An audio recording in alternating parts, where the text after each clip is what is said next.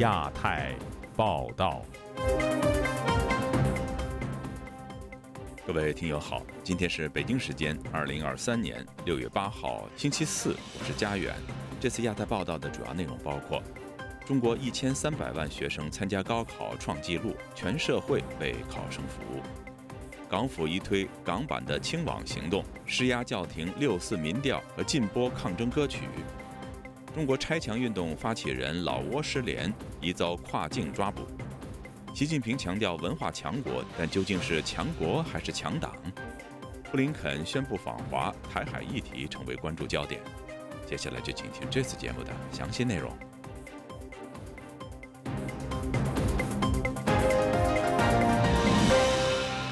近一千三百万中国考生星期三参加高考，相关话题登上了微博热搜榜，各门户网站也都发出相关高考的最新消息。学生家长希望子女旗开得胜，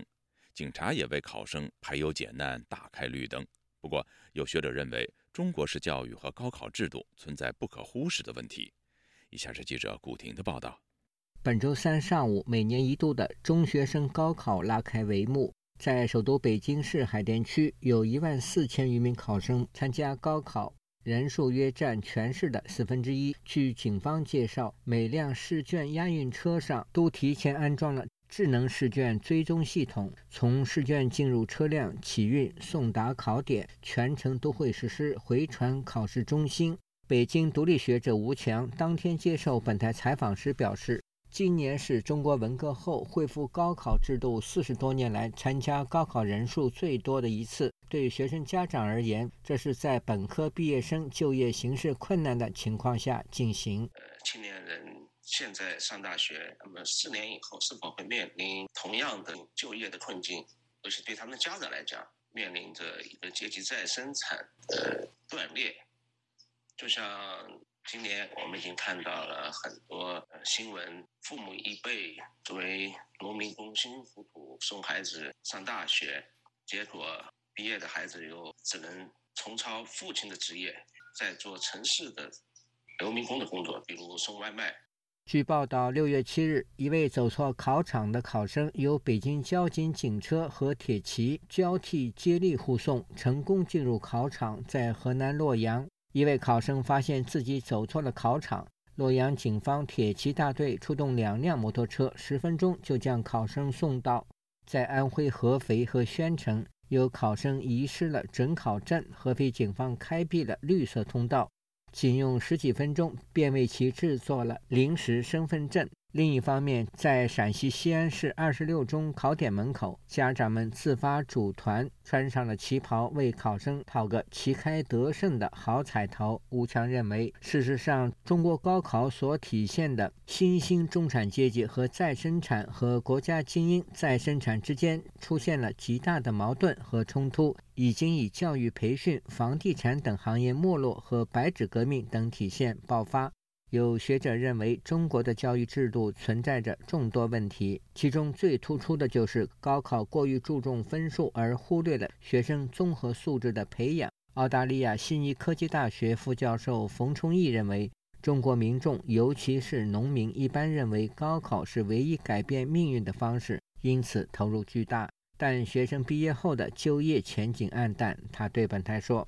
读书回来几年下来，反而没有优势。”而且现在很多专业也不配套，特别是一些一些所谓的九九五啊什么，还那个传统是读书去做学问这种这种课程设计，所以他对社会的需求这个还不适应，根本找不到他说的岗位。所以冯崇义说，在中国，如果学生考不上大学，可能会被纳入所谓的低端人口。相比之下，考上大学至少还有上进的机会。自由亚洲电台记者古婷报道。有三十年历史的六四周年调查报告今年发布前被叫停，负责该报告的研究机构没有说明原因，但相信与港府和国安警察施压有关。香港前支联会副主席蔡耀昌批评香港政府施压禁止公开民调的做法不适当。请听记者陈子飞的报道。香港民意研究所原计划在周二网上发布六四周年调查报告，但在发布日临时在网页通知，因为相关政府部门风险评估后建议，决定取消调查发布，没有透露更多细节。香港民意研究所网站六四民意调查栏目显示，调查从一九九三年开始，每年的六四之后都会公布有关的调查问题，共有十一条，包括对北京当局和学生在六四事件当中的对错中评分，是否支持平反六四，认为支联会应否解散。以及相对一九八九年中国现在的人权状况好与坏等，香港民意研究所副行政总裁钟建华表示，以往香港民研曾有两次受到国安警察施压改变发布的安排，相信这次也不例外。应该都是国安警察，以前都是个有一些民调受到国安警察的压力改变了发布安排，其实是不没有什么门槛的。做这个门头的时候。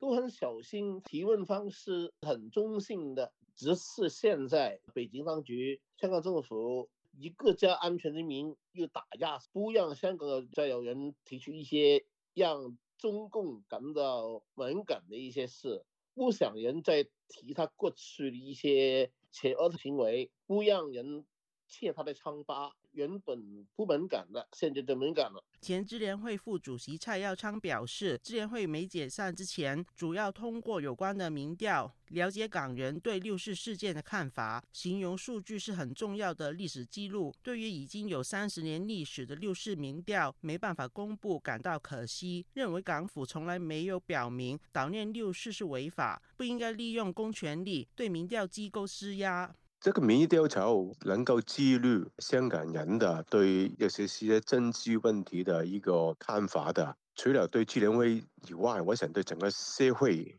也很重要。现在政府啊和警察的他们的做法，好像不是明显的一个执法行为。作为公权力来讲，如果是用一些。非正式的做法引起的团体民众来讲，也有一个威胁力。按照一个法治社会来讲，是不适当的。政府也应该有一个明确的、公开的解释。时事评论员双普表示，结合近期港府针对六四的行动，以及向法院申请禁止公开或在任何平台转播反送中抗争歌曲《愿荣光归香港》，相信北京正在香港进行中国模式的清网行动。总体国家安。安全观嘛，有一个叫文化安全，一切东西中国共产党觉得不满意的，就可以把它禁止。因为共产党花了二零二零年到现在大概两年多的时间，清除那些民主派的头面人物、政党、组织、媒体。香港名言六四周年的调查报告都没办法公开。就亚洲电台记者陈志飞报道。拆墙运动发起人乔欣欣在老挝失联已经一个星期，外界关注事件可能涉及到中国公安跨境执法。有组织则发起网上联署，促请中国当局交代乔欣欣的去向。请听记者高峰的报道。乔欣欣失联之前居住在老挝首都万象一个华人社区。五月三十一日，他在社媒发出最后一段帖文后不知所踪。身在荷兰的异议人士林生亮表示，乔欣欣每天都到住处附近的湄公河游泳，相信当天他是游泳完毕回到住处后出事。他极有可能，他一进到门，马上蹲守在那里的人就就控制了他，那么有可能就是那那个瞬间就把他把他摁住了，摁住他肯定反抗，反抗来不及发出那个任何求救的信号。据乔欣欣的老挝邻居表示，乔欣欣当天被八名身穿警服的人锁上手铐带走，其中六人疑似中国公安。有志愿者事发后亲自到现场了解，发现乔欣欣住所内留下不少私人物品，墙壁上有斑驳痕迹，不排除是血迹的可能。他发现墙上有到处有那个呃血迹。这个血迹呢，我们也咨询过那个一个一个专业人士，有可能是发当时发生一些打斗，再结合到他那个房东急于就装修，这也有可能就是当地的警方又给那个房东施加压力。乔欣欣本名杨泽伟，湖南祁东县人，曾长期从事新闻工作。今年三月，他连同其他海外民主人士发动拆墙运动。认为中国的网络围墙使中国人与世隔绝，呼吁把围墙拆掉。据了解，近期湖南当局曾向他的家属施加压力，要家人劝乔欣欣删除信息，早日回国。林生亮曾多次致电祁东县公安局查探好友的下落。据他表示，当局默认与乔欣欣在老挝失联有关。因为我一报这个名字，他们立马就知道。我问他谁把他抓到哪里，他说不是我们办这个案子，他急于撇清这个关系，不是他们办的，他就已经默认这个人被抓了。刚才我打电话到那个派出所，以及那个打幺幺零，都证实这个案子是由专案在抓的。林生亮等异议人士和拆墙运动成员正设法寻找营救乔欣欣。拆墙运动义工王楠表示，中国和老挝、泰国等东南亚国家经贸关系紧密，乔欣欣失联是否涉及中国公安跨境执法，使人关注。他已经在泰国抓人的也不止一次了，最少就是有名的民主人士已经超过了三次。据我了解，泰国的大部分的经济出口贸易都是靠中国，而老挝他对国际上的就是经济贸易各方面就是主要是靠中国。关注事件的中国公民行动党则在网上发起联署，要求中国交代事件。自由亚洲电台记者高峰香港报道。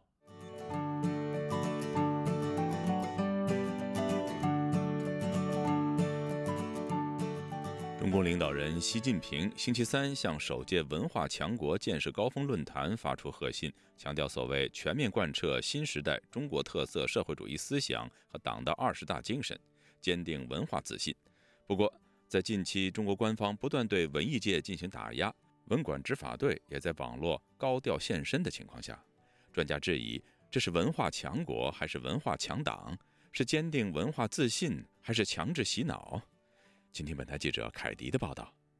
据中国官媒新华社报道，中共中央总书记习近平六月七号向在深圳举行的首届文化强国建设高峰论坛致信，代表党中央表示祝贺。习近平在信中说：“党的十八大以来，我们把文化建设摆在治国理政的突出位置，社会主义文化强国建设迈出坚实步伐。”不过，在习近平治下，中国真的在迈向所谓文化强国吗？旅美时事评论员陈破空告诉本台，这只是习近平的大话，不仅不可能实现，而且还在走向反面。他是在毁灭文化或者拉低文化，就把文化锁在笼子里面，通过什么文化强国不可能，文化强党或者强他个人的权利有可能。贺信中，习近平还强调要全面贯彻新时代中国特色社会主义思想和党的二十大精神，坚定文化自信，激发全民族文化创新创造活力等等。流亡在美国的前中国媒体人赵兰健认为，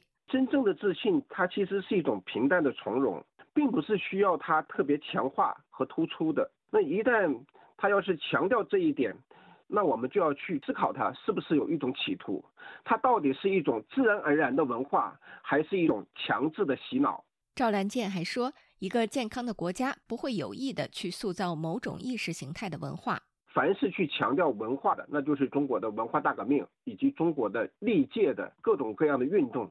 甚至是北韩的现在和过去的一些口号化的话语。最近，中共不断加强对文化领域管控。先是脱口秀演员李浩石因为一个玩笑被指责冒犯解放军而遭立案调查，公司也被罚一千四百多万元人民币。近日，中共文管执法队又在网络上高调现身，引发关注。据中国官方介绍，文化市场综合行政执法队针对文化旅游、文物出版、广播电视和电影市场进行行政处罚，以及与之相关的行政检查和行政强制等执法职能。旅美时事评论员陈破空认为，习近平这套做法还是遵循中共过去的极左路线及文革的翻版。文鬼是工宣队啦、文宣队啊、什么军宣队啊等等，都是讲宣传毛泽东那一套。什么无产阶级革命路线、极左路线？现在习近平搞的是同一个路数。普林斯顿中国学社执行主席陈奎德也告诉本台，习近平最近谈到所谓要坚持底线思维和极限思维，以及准备经受风高浪急甚至惊涛骇浪的重大考验，都说明当前中共政权面临严峻的统治危机。文管执法队也是用以维护意识形态安全和文化安全。以上是自由亚洲电台记者凯迪华盛顿报道。上周日，美国国务院亚太事务助理国务卿康达访问北京，随后，美国国务卿布林肯也即将访问中国。尽管美国高级官员以实地拜访传递友好的外交信号，然而美中两国在台湾海峡以及南中国海的军事互动却有冲突升级的趋势。今天，本台记者唐媛媛的报道。据国际媒体报道，美国国务卿布林肯将在未来的几周访问中国。在布林肯宣布访问中国前夕，美国国务院亚太事务助理国务卿康达才刚访问北京。尽管在外交互动上有所进展，美中却差点在台海发生军事冲突。上周六，美军军舰与加拿大军舰共同通过台湾海峡进行护航任务，然而中国的军舰却近距离切过美国军舰前方。对于美中军舰差点发生擦撞的事件，中国外交部发言人汪文斌本周一在例行记者会上表示，是美方挑衅在前，中国只是依法处置。美国国防研究咨询机构兰德公司政治科学家郭红军在接受本台采访时告诉记者：“中国声称台海是中国内海，所以是美国挑衅在前的说法有根本性错误。”中国对于国际法的理解很奇特，也因此中国的解读时常被联合国海洋仲裁法庭委员会所反驳。就算用最广义的观点来看，联合国的海洋法公约。他也说，台湾海峡是国际航行的通道，因此，我不认为中国可以占据并将台湾海峡纳为己有。华盛顿智库全球台湾研究中心副执行主任郑哲轩也表示，中国对国际法的理解令国际社会无法接受。It's really not connected to international maritime law. 中国对于海权的声称与国际海洋法全方面的脱钩。它的声称更多是基于国族主义，中国对于历史的委屈以及自身对于权力的想象。就算我们假设台湾真的是中国领土，台湾海峡也不会变成中国的领海。与此同时，中美军事冲突的状况在增加。美国印太司令部在五月底公布一段视频，该视频显示中国军机于五月二十六日以不专业的方式在南中国海上空拦截一架美国侦察机。对于中国近日在台湾海峡从事越来越具风险的军事行为，郭红军认为这可能与康达拜访中国有关。中国想要装作希望升级冲突的样子。目的是要美国退让，我不觉得北京真心希望发起战争，他不会想要美国报复，但是他想向美国传达这是我的领土，这是我的水域这样的信号。特别是美国国务院亚太事务助理国务卿正在拜访中国。自由亚洲电台记者唐媛媛，华盛顿报道。中国五月份的楼市持续降温。据市场监测机构发布的数据，五月份一线城市楼市成交面积环比下降了近百分之十三。上海业内人士表示，室内外国人居住的区域几乎是十室九空，商业写字楼也出现同样的情况，市场萧条超出预期。详情，请听记者古婷的报道。上海、北京、广州及深圳一线城市楼市成交持续回落。据报，市场监测机构发布的数据显示。五月份一线城市楼市成交面积环比下降百分之十二点八，仅广州环比小幅上涨。中国国家统计局此前公布的数据显示，四月份楼市整体成交已出现明显下滑。从一线城市看，楼市成交下滑非常明显，同时也出现了分化。上海作为楼市的风向标城市，近期豪宅价格和成交量进一步下跌。当地房地产业内人士称，今年的小阳春过后，二手房开始明显出现下滑，从三月高峰期两点四万套减少到五月的一点五万套。在目前市场上，一套总价三百万左右的房子，挂牌价和成交价之间差距在十到二十万之间。一名上海地产界人士本周现身福星中路，他在视频中说：“我不做租赁，我都晓得。”外国人都走光了呀！以前永安路啊，这里全是外国人，一条路满满的。我跟你讲，走这里你是走不过去，你要把人扒开，全是外国人。现在没一个外国人，全是中国人。外国人都走光了。以前你像这边，呃，明月世纪城那边嘉丽苑、汇景苑、梧桐花园，里面租房子的这种一两万、两三万的、四五万的租这些房子的。全是外国人，现在走了呀，这些房子空出来了。上海房地产业内人士薛雅婷告诉本台，许多商户搬离写字楼，寻求廉价单位继续经营。现在大家都是处在一个比较恐慌的状态。大的数据你网上也都看到了，呃，现在办公楼和店铺啊，一万出头、几千块和一万出头那种很差很小的，现在供不应求，因为可能是都想搬到便宜的嘛，然后大的都租不出去，这个应该我网上看到别人没写。网易公众号“韩叔聊投资”发视频称，现在上海的写字楼空置率极高。现在空置率极高。听我一朋友说，他们公司附近一栋写字楼里面就租出去了一家工人。几周前呢，逛了黄浦区的一个相对老的写字楼，其实位置很好，就在南京西路边上，层高高一点的楼层呢，还能俯瞰外滩，价格也实惠。但随便逛逛就发现里面很多都是空的，有的一层看不到几家公司，一片萧条。中国经济时报周二报道称，一线城市房地产限购应适时调整。报道称，随着房住不炒的机制逐步建立，限购等调整手段应适时优化调整，直至退出，而代之以稳定的制度化的长效机制。对此，有评论认为，面对当前的房地产市场萧条，一线城市可能会放松购房令。不过，商人林先生认为。随着外资企业将总部撤离上海，许多外国人离去，即使是高学历也找不到工作。自由亚洲电台记者古婷报道。作为世界第二大经济体的中国，最新公布的五月份进出口数据显示，以人民币计价略有增长，但转换为美元则同比下跌百分之七点五。有评论指出，数据反映出中国宏观调控不能够力挽狂澜，人民币大幅贬值也不能够刺激进出口。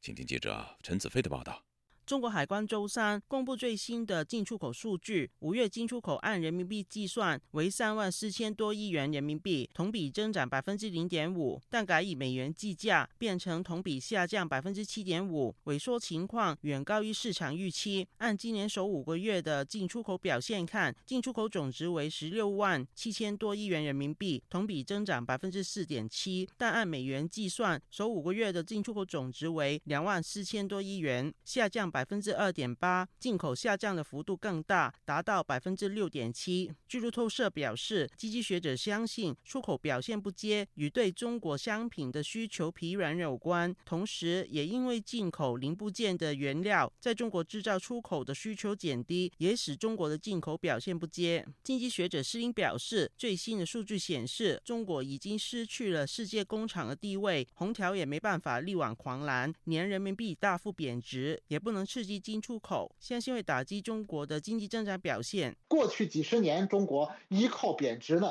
获取贸易红利。现在人民币就算在加速贬值，中国好像看上去是进出口数据依然上不去。这恐怕是中国政府现在遇到的最大难题。他以往最倚重的让人民币贬值来从美国加速提款的这个招啊，越使越不灵了。中国用贬值拉动增长，这个日子从今年就终结了。如此大跌眼镜的这个表现，这对于中国经济增长来讲，绝不是一个好的信号。从数据显示，今年一到五月，中国对台湾进出口总值跌幅最大，同比减小约两成。中国对新西兰、日本和美国的进出口数据也同时下跌，但对俄罗斯的进出口总值同比增加百分之五十一，其中出口同比增长近九成。司令认为，外界关注中国进出口表现差的同时，也要留意中国与其他地区和国家的进出口数据变化，显示中国积极向西方国家脱钩。如果说中国从战略上和美国发生了重大的不可逆转的摩擦的话，中国必须要为他自己的国门彻底关闭想好退路。从他贸易的这个流向上来讲，中国事实上正在加速的把它主要的贸易对象呢从。欧美逐步的转向俄罗斯啊，还有中亚的上海合作组织以及“一带一路”签约国家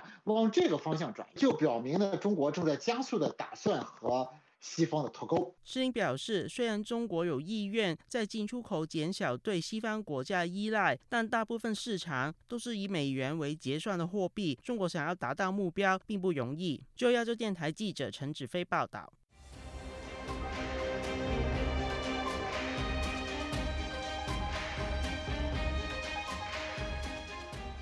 美国政府今年四月份起诉了两名涉嫌经营中国秘密警察站的华裔之后，陆续引发全球多个政府对这一问题的重视。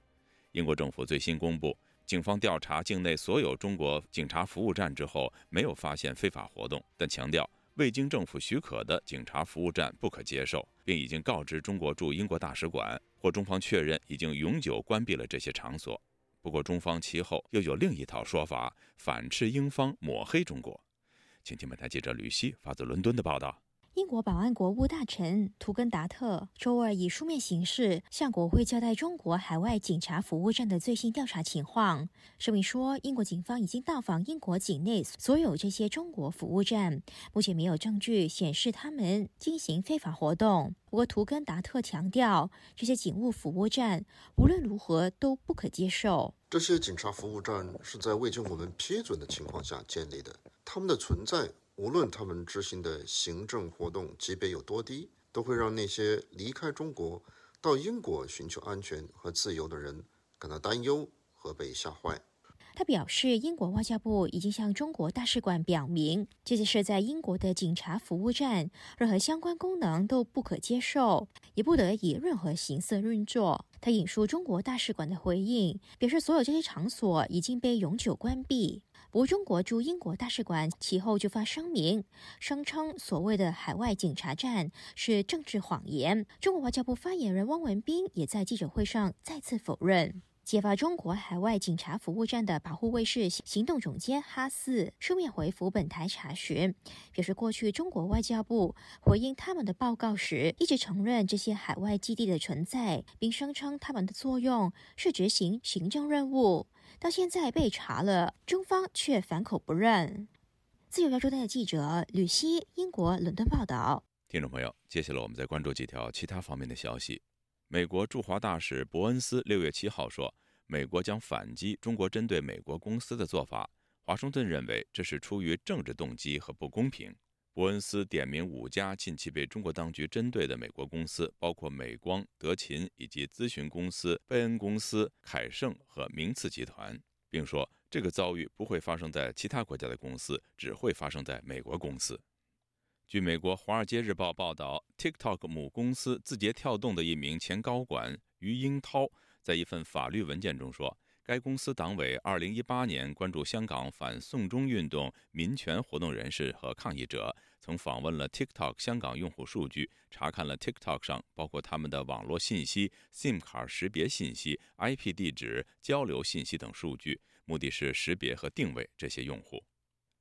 世界职业台球与斯诺克协会对日前被指控打假球、操纵比赛一案进行调查。根据协会六月六号发布的声明，十名被指控打假球的中国球员遭禁赛和开罚。三十六岁的梁文博和三十二岁的李行被罚终身禁赛。编程随想部落格版主阮小环的妻子贝女士五月底在上海失联，至今仍没有消息。六月六号。她为丈夫申冤的推特账号被注销。本台此前曾经报道，中国知名布洛克阮小环因经营议论时政布洛格“编程随想”，今年二月被以煽动颠覆国家政权罪一审判刑七年。他的妻子贝女士持续在推特为其发声，不料五月三十日传出在上海失联。世界银行六号发布最新全球经济展望报告。报告在谈到东亚和太平洋地区的增长预期时说，东亚和太平洋地区的增长预计将从二零二二年的百分之三点五提高到二零二三年的百分之五点五。听众朋友，这次的亚太报道播送完了，谢谢收听，再会。